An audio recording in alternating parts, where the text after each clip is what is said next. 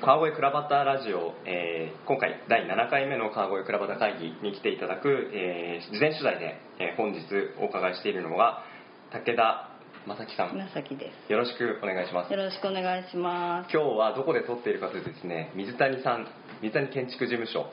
の、えーなんていうんですかこう事務所？兼旧自宅。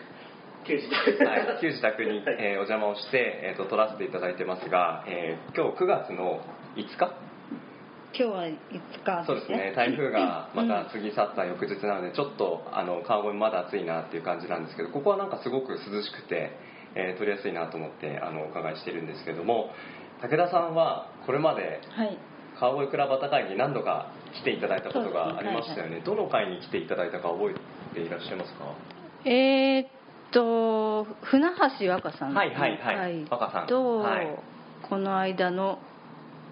太陽くん太陽君とうん。石坂さん石坂さとんとイースさん。イースさん。の会会で思わぬうん。オファーを僕からさせていただいてしまってすいません。んいえとんでもない。なんかこここんなんでいいんでしょうか。こんなんで いや今日はですねいろいろ根掘り葉掘り聞きたいことたくさんあるんですけれども、ここ数ヶ月ものすごく忙しかったみたいですよね。そうですね。でちょうど今日手元にですね、あそうそうそうはいそう早速雑誌のお話入っちゃうかなと思うんです ありがとうございます。はい新しくブはい。ック本を出されたと、そうですね。あの9月の3日に、えー、と発売になった、あのー宝島社というところから、あのーと出したんですけれども「あのヘイマ」という、はい。えー雑誌の名前であのインテリアスタイリストの石井かなえさんに、はい。あの責任編集ということで編集長という立場で入っていただいて。あの一冊そのインテリアの,、うん。あのムック本を新たに、えー出版したというような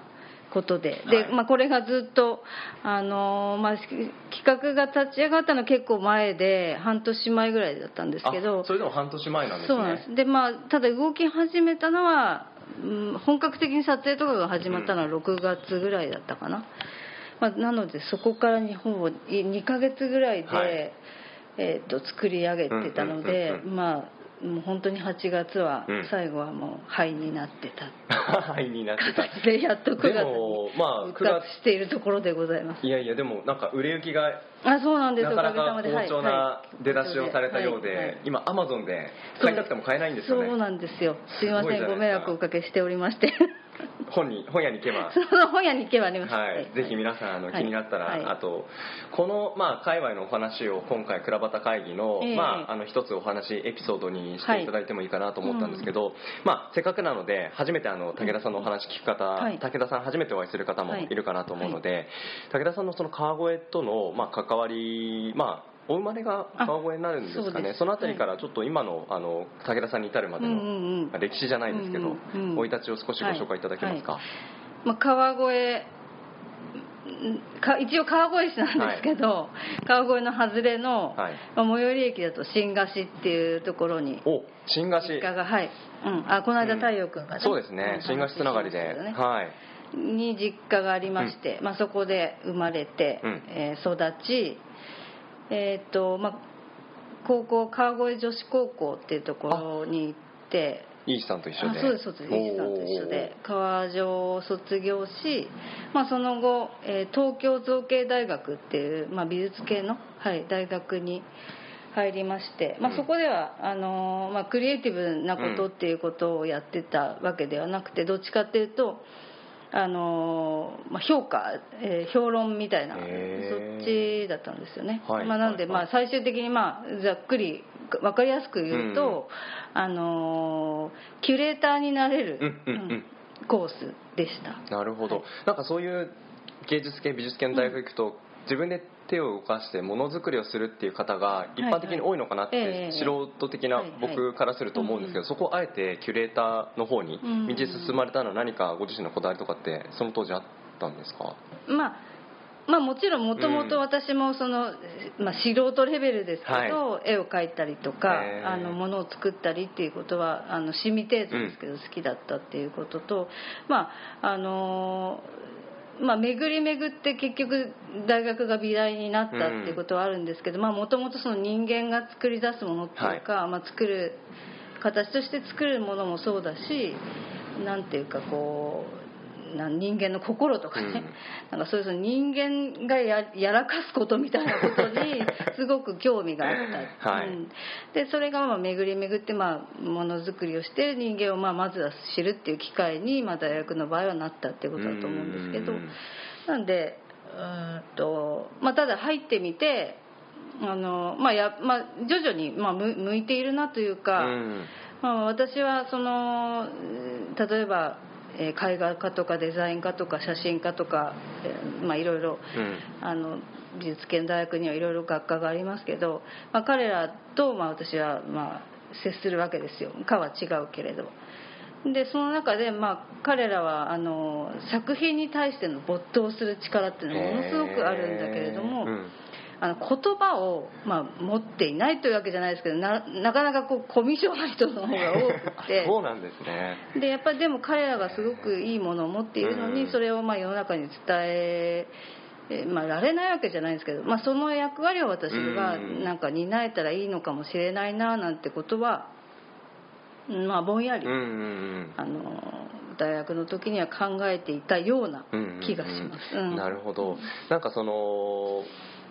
コミュ障っていう言葉がちょっとあのあんまり引っ張られないようにお話は展開したいんですけども、今回この、えー、石井かなえさん、この方の、えー、インテリア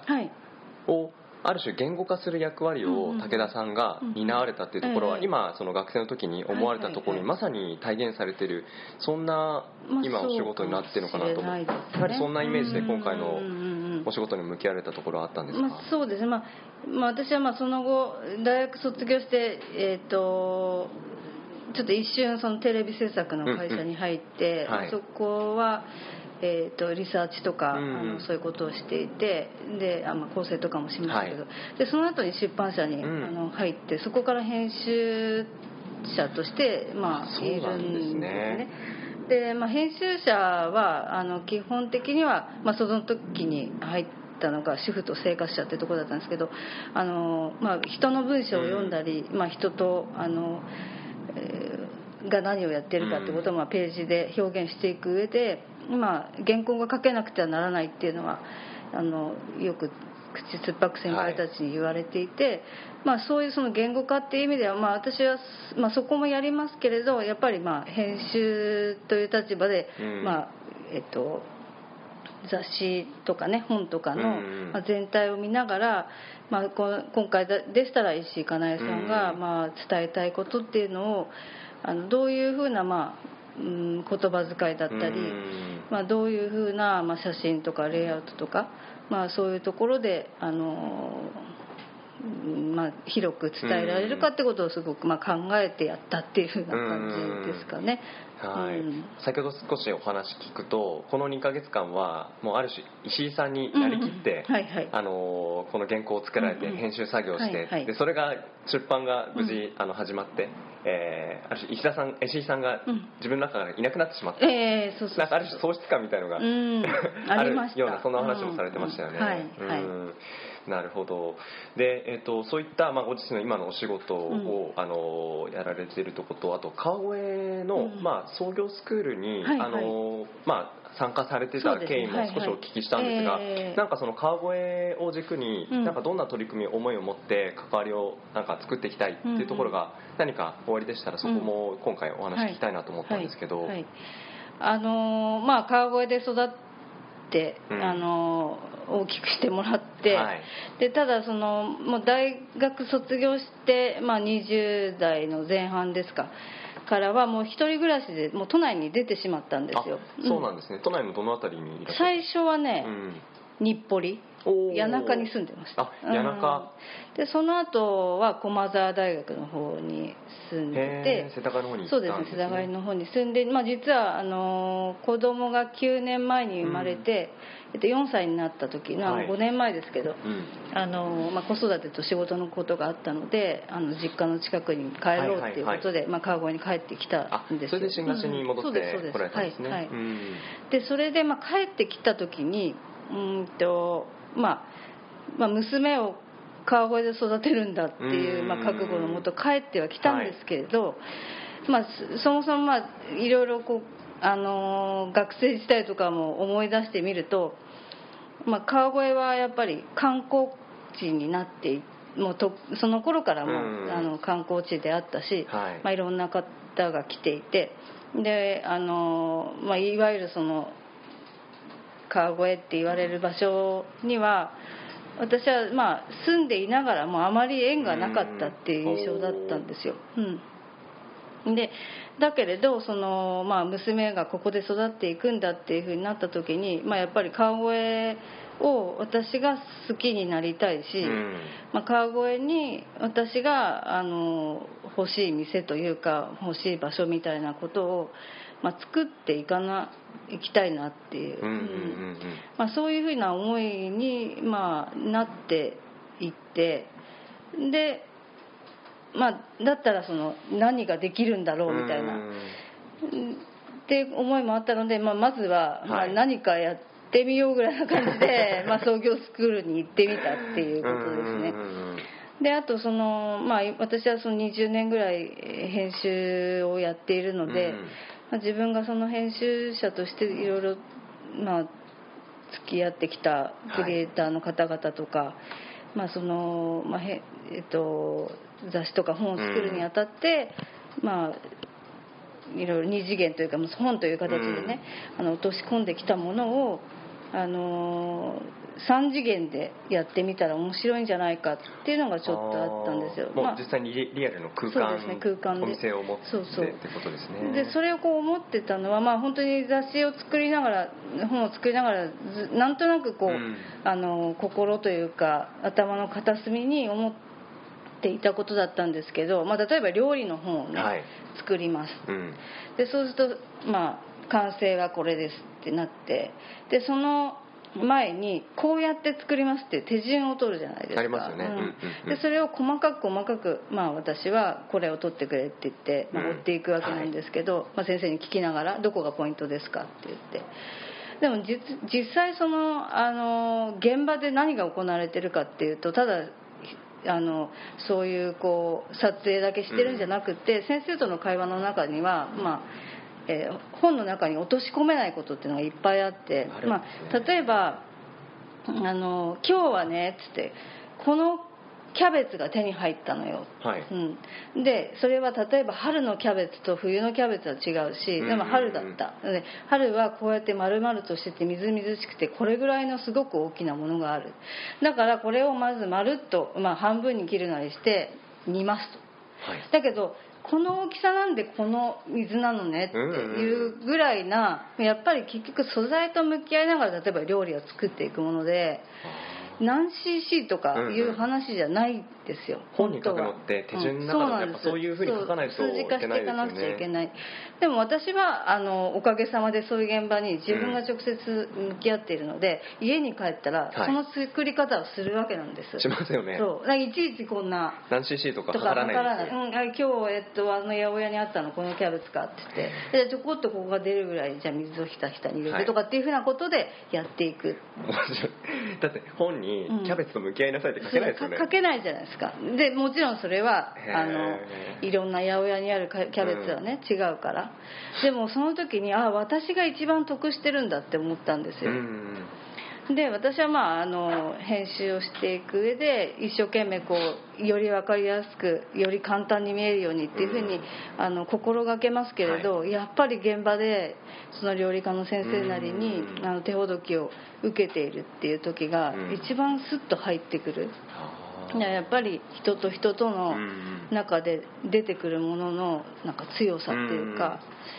それをまあただその雑誌とか本っていうのは多く広くあのの人にね、うん。あの伝えていくっていう役割はあるけれど、うん。まあ、それがそのリアルな空間になったら非常に限られた人たちにはなってしまっても、うん。まあ、その人たちがのこの声で伝播していくかもしれないし、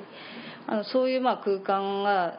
できたらいいなっていうのは、なるほど本当に最初はそういう漠然とした思いもあったりして、まあ、うんちょっとまずはなんか行動を起こすじゃないですけど、まあ、一体創業スクールってなんだっていうようなことからあの徐々に川越の人たちとこうあの関わっていったって、まあなので本当にもう私大学も外に行っちゃいましたし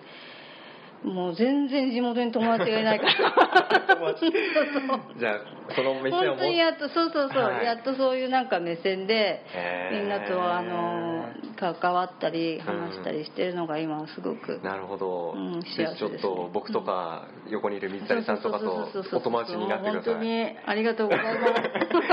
す。でもあの今あのお聞きしていてやっぱり取材する先生の方の生の声がうん。紙に落としきれないけど、そこも含めて感じてほしいんですっていう場を作りたいっていうところじゃないですか、でも一方でやはりその武田さんの、えーご職業専門性高いのって編集というお仕事だと思うんですね、はいはい。3次元で感じられてもらうところを3次元で、まあ、機械としてお店として、まあ、来てくれた人に提供する。そうするとじゃあその2次元の紙、えー編集するところの役割って、またそのグレードアップしていくというかより洗練されたものにされていくのかなと思うんでそのあたりの役割って、うん。そういう場を持った後に改めて考えてみるとどういう編集の価値とかうん。意味合いとか、うん。武田さんのこだわりってうん。なんかお持ちなのかな、うん。そんなところで少し考えているところ、まあ、さっきもちょっとその、えっと紙とか、うん。その残されて残していけるものっていうのは広い多くの人に向けて作れるっていうのがあると思うんですよ、なのでやっぱりそこもまあ私自身は忘れてはいけないなと思っていて、まあ、3次元でそれ行われた何か、まあ、ワークショップなのか、まあ、展示会なのか何なのかっていうのをあの必ずまあこういうことが行われたってプラス何かあ加えた形で、あのーえっと、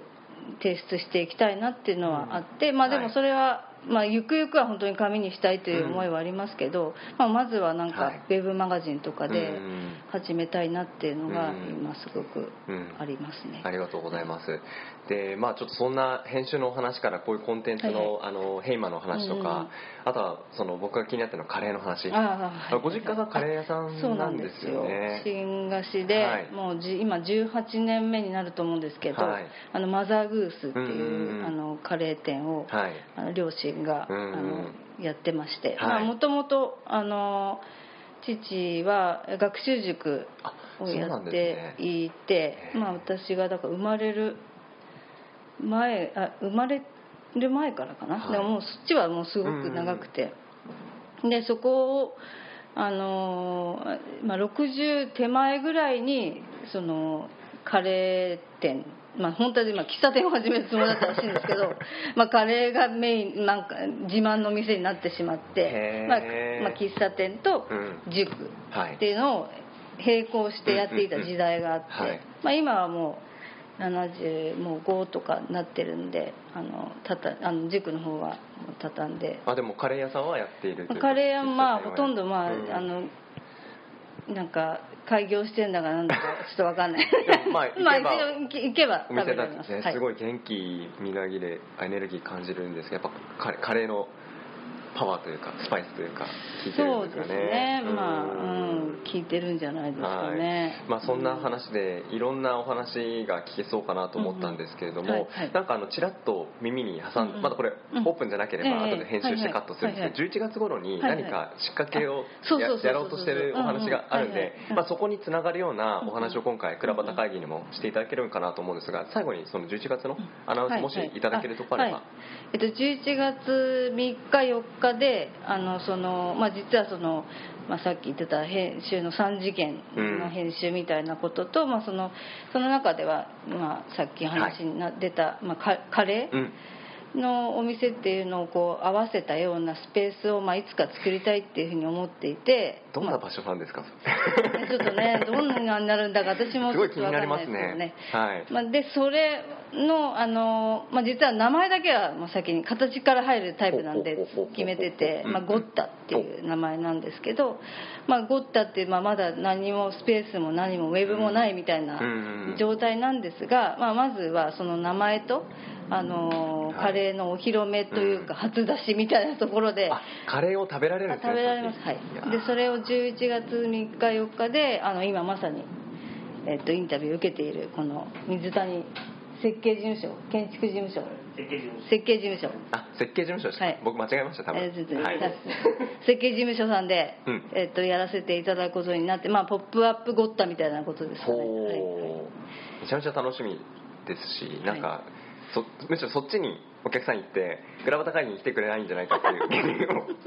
個人的には持ってしまいましたがぜひあのクラバタ会議でその、ポップアップゴッタはい。の話とかそれに至る、まあ、武田さんの思いとかをですねぜひ聞きに来てあの、はい。また皆さんとはい。いい時間を過ごしたらはい。楽しいかなとそんなふうに思いました。では武田さんあの9月のはい。18日の、えーはい。夜の7時半から、えー川越角屋酒店で開催のクラバタ会議第7回目あのぜひ楽しみにしておりますので、はい。よろしくお願いします。よろしくお願いします、はいありがとうございました。ありがとうございました